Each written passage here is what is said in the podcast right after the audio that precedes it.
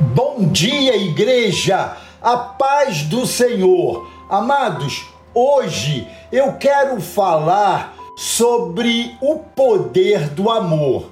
Esse é o nosso tema.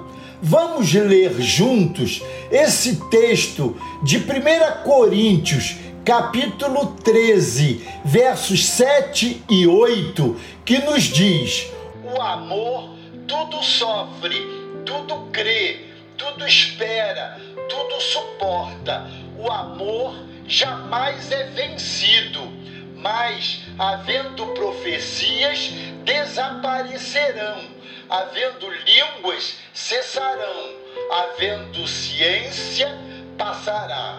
Vivemos numa sociedade terrivelmente carente, tanto em valores essenciais do ponto de vista moral, quanto em itens básicos à vida física, como saneamento, saúde, educação, transporte, segurança. No entanto, o amor poderia suprir de forma extraordinária muitas destas carências.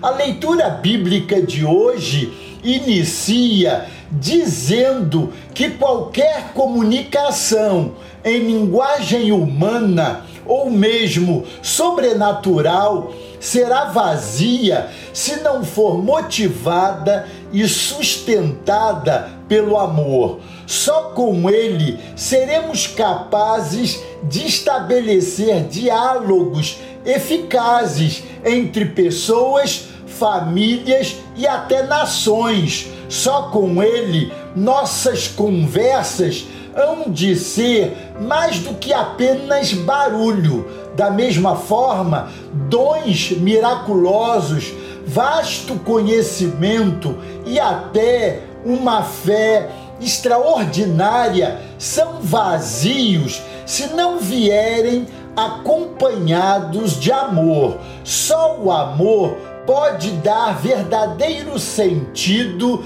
a grandes sacrifícios heróicos em prol de muitas causas humanitárias. Mas que amor é esse?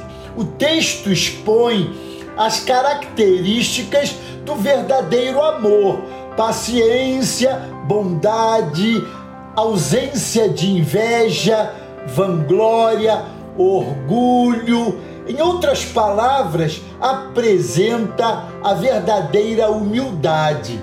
O amor não pratica a violência, não se firma no egocentrismo, não se ira, nem guarda rancor, perdoando sempre. Em sua abnegação total em favor do próximo, o amor não pratica a injustiça. Esse tipo de amor nunca será derrotado, amados, nem mesmo pela morte. Jesus venceu pelo amor. Vejamos esse texto. Sabendo Jesus que havia chegado a sua hora de passar deste mundo para o Pai, e tendo amado os seus que estavam no mundo, amou-os até o fim. João capítulo 13, verso 1. Foi por causa desse amor ao Pai e aos homens que Jesus pôde dizer: Está consumado. João capítulo 19, verso 30. E assim ele completou a grande, maravilhosa e divina obra da nossa redenção. Amados, você também pode deixar marcas permanentes na sociedade, na sua família e em todos ao seu redor. O amor de Deus, essa ferramenta essencial, está à sua disposição.